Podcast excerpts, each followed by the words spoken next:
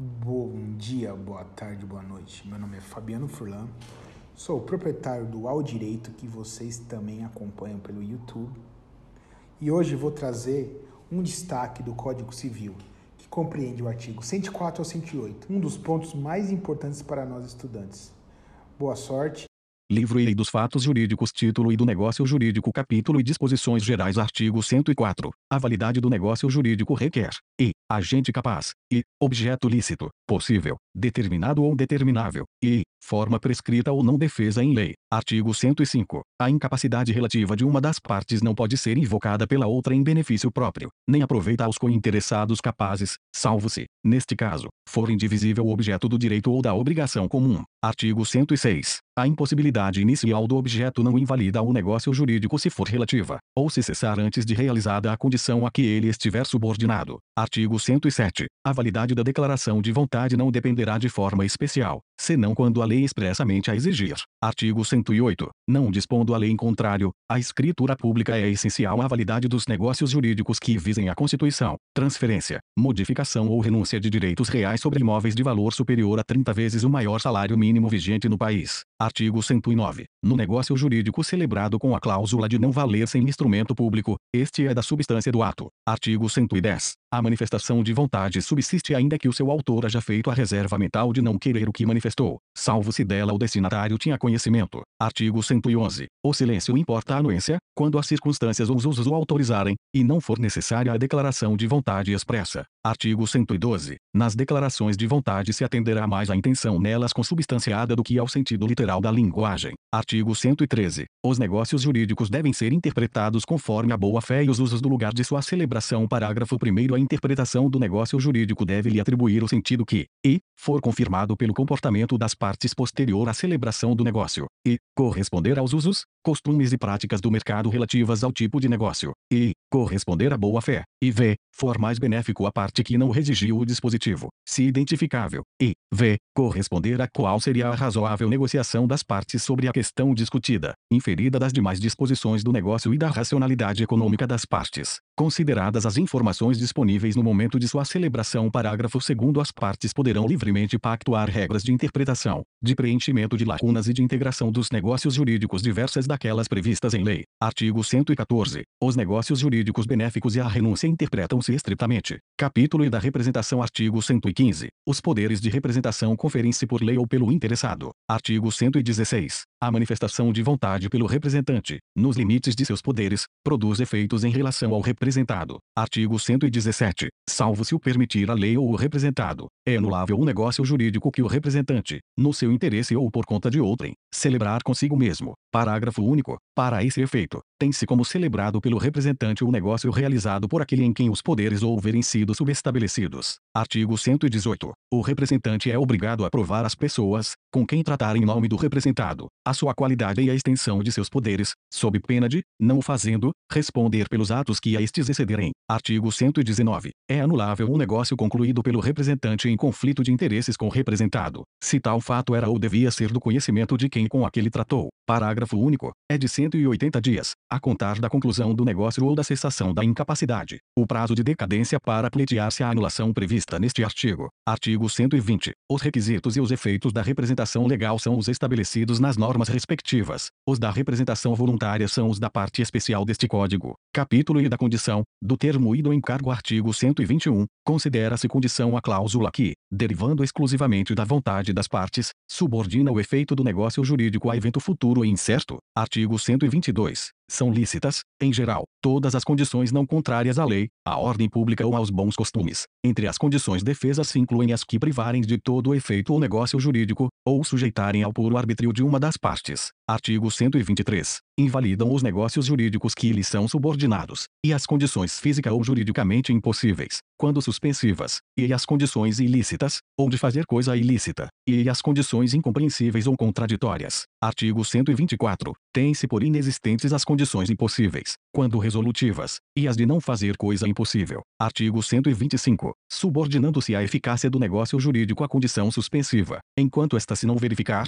não se terá adquirido o direito, a que ele visa. Artigo 126. Se alguém dispuser de uma coisa sob condição suspensiva, e, pendente esta, fizer quanto àquela novas disposições, estas não terão valor, realizada a condição, se com ela forem incompatíveis. Artigo 127. Se for resolutiva a condição, enquanto esta se não realizar, vigorará o negócio jurídico, podendo exercer-se desde a conclusão deste o direito por ele estabelecido. Artigo 128. Sobrevindo a condição resolutiva, extingue-se, para todos os efeitos, o direito a que ela se opõe, mas, se aposta a um negócio de execução continuada ou periódica, a sua realização, salvo disposição em contrário, não tem eficácia quanto aos atos já praticados, desde que compatíveis com a natureza da condição pendente conforme aos ditames de boa-fé. Artigo 129. Reputa-se verificada, quanto aos efeitos jurídicos, a condição cujo implemento for maliciosamente obstado pela parte a quem desfavorecer, considerando-se, ao contrário, não verificada a condição maliciosamente levada a efeito por aquele a quem aproveita o seu implemento. Artigo 130. Ao titular do direito eventual, nos casos de condição suspensiva ou resolutiva, é permitido praticar os atos destinados a conservá-lo. Artigo 131. O termo inicial suspende o exercício, mas não a aquisição do direito. Artigo 132. Salvo disposição legal ou convencional em contrário, computam-se os prazos, excluído o dia do começo, e incluído o do vencimento. Parágrafo 1 Se o dia do vencimento cair em feriado, considerar-se, a prorrogado o prazo até o seguinte dia útil. Parágrafo 2 Meado considera-se, em qualquer mês, o seu 15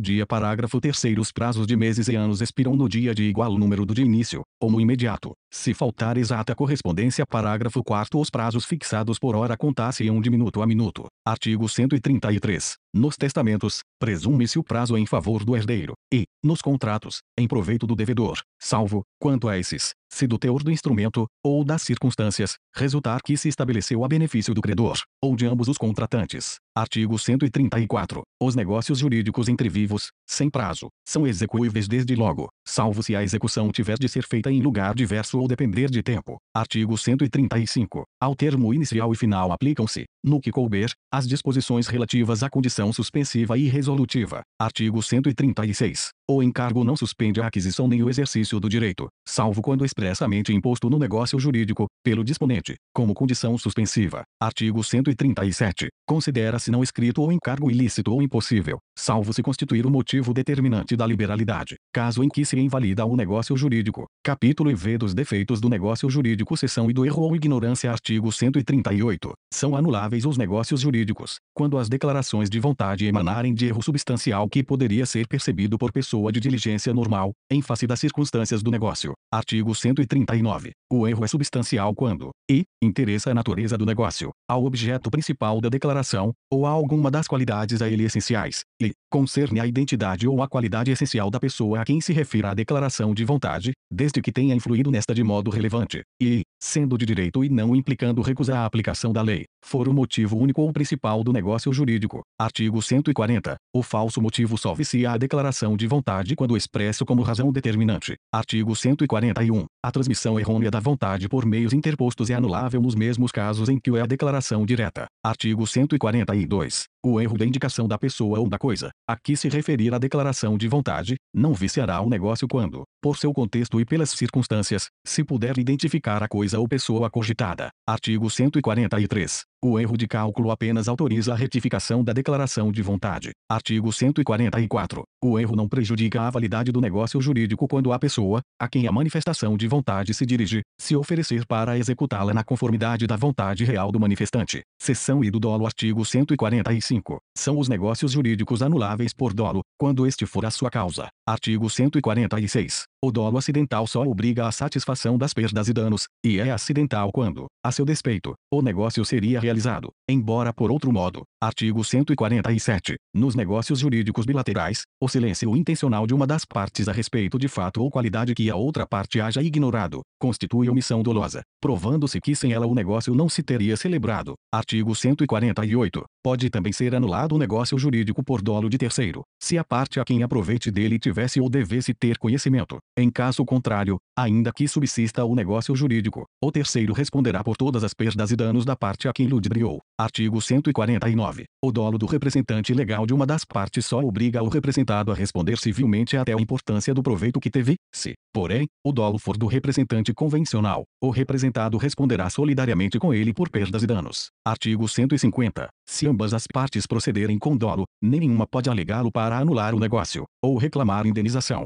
Seção e da coação Artigo 151. A coação, para viciar a declaração da vontade, há de ser tal que incuta ao paciente fundado temor de dano iminente considerável à sua pessoa, à sua família, ou aos seus bens. Parágrafo único. Se disser respeito à pessoa não pertencente à família do paciente, o juiz, com base nas circunstâncias, decidirá se houve coação. Artigo 152. No apreciar a coação, ter-se-ão em conta o sexo, a idade, a condição, a saúde, o temperamento do paciente e todas as demais circunstâncias que possam influir na gravidade dela. Artigo 153. Não se considera a coação a ameaça do exercício normal de um direito, nem o simples temor reverencial. Artigo 154. Vicia o negócio jurídico a coação exercida por terceiro, se dela tivesse ou devesse ter conhecimento a parte a que aproveite, e esta responderá solidariamente com aquele por perdas e danos. Artigo 155. Subsistirá o negócio jurídico, se a coação decorrer de terceiro, sem que a parte a que aproveite dela tivesse ou devesse ter conhecimento, mas o autor da coação responderá por todas as perdas e danos que houver causado ao coacto. Seção IV do estado de perigo Artigo 156.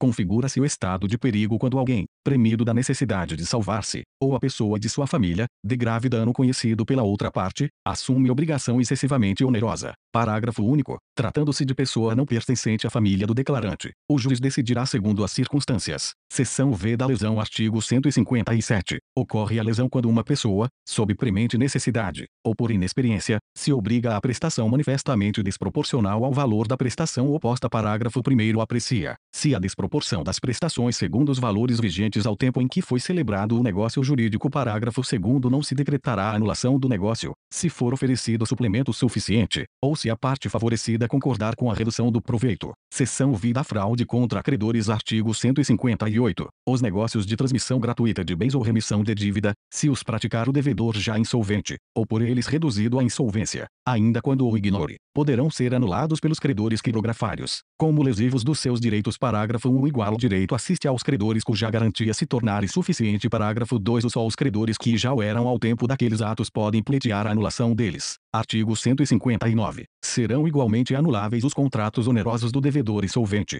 quando a insolvência for notória, ou houver motivo para ser conhecida do outro contratante. Artigo 160. Se o adquirente dos bens do devedor insolvente ainda não tiver pago o preço e este for, aproximadamente, ocorrente, desobrigar-se-á depositando em juízo, com a citação de todos os interessados. Parágrafo único. Se inferior, o adquirente, para conservar os bens, poderá depositar o preço que lhes corresponda ao valor real. Artigo 161. A ação, nos casos dos artes 158 e 159, poderá ser intentada contra o devedor insolvente, a pessoa que com ele celebrou a estipulação considerada fraudulenta, ou terceiros adquirentes que hajam procedido de má-fé. Artigo 162. O credor quirografário, que receber do devedor insolvente o pagamento da dívida ainda não vencida, ficará obrigado a repor, em proveito do acervo sobre que se tenha de efetuar o concurso de credores, aquilo que recebeu. Artigo 163 presumem-se fraudatórias dos direitos dos outros credores as garantias de dívidas que o devedor insolvente tiver dado a algum credor. Artigo 164. Presumem-se, porém, de boa fé e valem os negócios ordinários indispensáveis à manutenção de estabelecimento mercantil,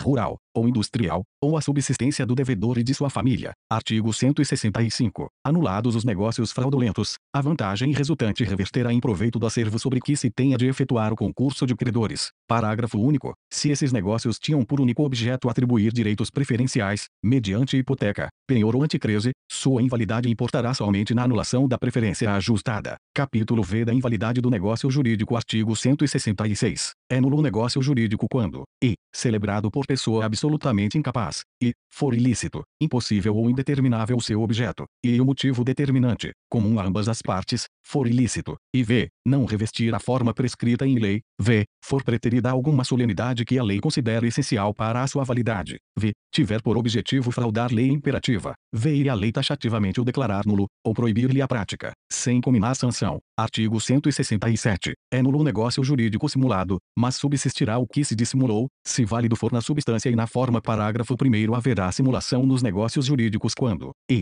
aparentarem conferir ou transmitir direitos a pessoas diversas daquelas as quais realmente se conferem, ou transmitem, e, contiverem declaração, confissão, condição ou cláusula não verdadeira, e, os instrumentos particulares forem antedatados. Ou pós-datados. Parágrafo 2 ressalvam-se os direitos de terceiros de boa-fé em face dos contraentes do negócio jurídico simulado. Artigo 168. As nulidades dos artigos antecedentes podem ser alegadas por qualquer interessado, ou pelo Ministério Público, quando lhe couber intervir. Parágrafo único. As nulidades devem ser pronunciadas pelo juiz, quando conhecer do negócio jurídico ou dos seus efeitos e as encontrar provadas, não lhe sendo permitido supri-las, ainda que a requerimento das partes. Artigo 169. O negócio jurídico nulo não é suscetível de confirmação, nem convalesce pelo decurso do tempo. Artigo 170. Se, porém, o negócio jurídico nulo contiver os requisitos de outro, subsistirá este quando o fim a que visavam as partes permitir supor que o teriam querido, se houvessem previsto a nulidade. Artigo 171. Além dos casos expressamente declarados na lei, é anulável o negócio jurídico, e, por incapacidade relativa do agente, e, por vício resultante de erro, dolo, coação, estado de perigo, lesão ou fraude contra credores. Artigo 172. O negócio anulável pode ser confirmado pelas partes, salvo direito de terceiro. Artigo 173. O ato de confirmação deve conter a substância do negócio celebrado e a vontade expressa de mantê-lo. Artigo 174. É escusada a confirmação expressa, quando o negócio já foi cumprido em parte pelo devedor, ciente do vício que o inquinava. Artigo 175. A confirmação expressa, ou a execução voluntária de negócio anulável, nos termos dos artes 172 a 174, importa a extinção de todas as ações, ou exceções, de que contra ele dispusesse o devedor. Artigo 176. Quando a anulabilidade do ato resultar da falta de autorização de terceiro, será validado se este ader posteriormente. Artigo 177. A anulabilidade não tem efeito antes de julgada por sentença, nem se pronuncia de ofício. Só os interessados a podem alegar, e aproveita exclusivamente aos que a alegarem, salvo o caso de solidariedade ou indivisibilidade. Artigo 178. É de quatro anos o prazo de decadência para pleitear-se a anulação do negócio jurídico, contado, e, no caso de coação, do dia em que ela cessar, e, no de erro, dolo, fraude contra credores, estado de perigo ou lesão, do dia em que se realizou o negócio jurídico, e, no de atos de incapazes, do dia em que cessar a incapacidade. Artigo 179. Quando a lei dispuser que determinado ato é anulável, sem estabelecer prazo para pleitear-se a anulação, será este de dois anos, a contar da data da conclusão do ato. Artigo 180. O menor, entre 16 e 18 anos, não pode, para eximir-se de uma obrigação, invocar a sua idade se dolosamente a ocultou quando inquirido pela outra parte, ou se, no ato de obrigar-se, declarou-se maior. Artigo 181. Ninguém pode reclamar o que, por uma obrigação anulada, pagou a um incapaz, se não provar que reverteu em proveito dele a importância paga. Artigo 182. Anulado o negócio jurídico, restituir-se-ão as partes ao estado em que antes dele se achavam, e, não sendo possível restituí-las, serão indenizadas com o equivalente. Artigo 183. A invalidade do instrumento não induz a do negócio jurídico sempre que este puder provar-se por outro meio. Artigo 184. Respeitada a intenção das partes, a invalidade parcial de um negócio jurídico não o prejudicará na parte válida, se esta for separável, a invalidade da obrigação principal implica a das obrigações acessórias, mas a destas não induz a da obrigação principal. Título e dos atos jurídicos lícitos Artigo 185. Aos atos jurídicos lícitos, que não sejam negócios jurídicos, aplicam-se, no que couber, as disposições do título anterior. Título e dos atos ilícitos Artigo 186. Aquele que, por ação ou omissão voluntária, negligência ou imprudência, violar direito e causar dano a outrem, ainda que exclusivamente moral, comete ato ilícito. Artigo 187. Também comete ato ilícito o titular de um direito que, ao exercê-lo, excede manifestamente os limites impostos pelo seu fim econômico ou social, pela boa-fé ou pelos bons costumes. Artigo 188. Não constituem atos ilícitos, e, os praticados em legítima defesa ou no exercício regular de um direito reconhecido, e a deterioração ou destruição da coisa alheia, ou a lesão à pessoa, a fim de remover perigo iminente. Parágrafo único. No caso do inciso I, o ato será legítimo somente quando as circunstâncias o tornarem absolutamente necessário, não excedendo os limites do indispensável para a remoção do perigo.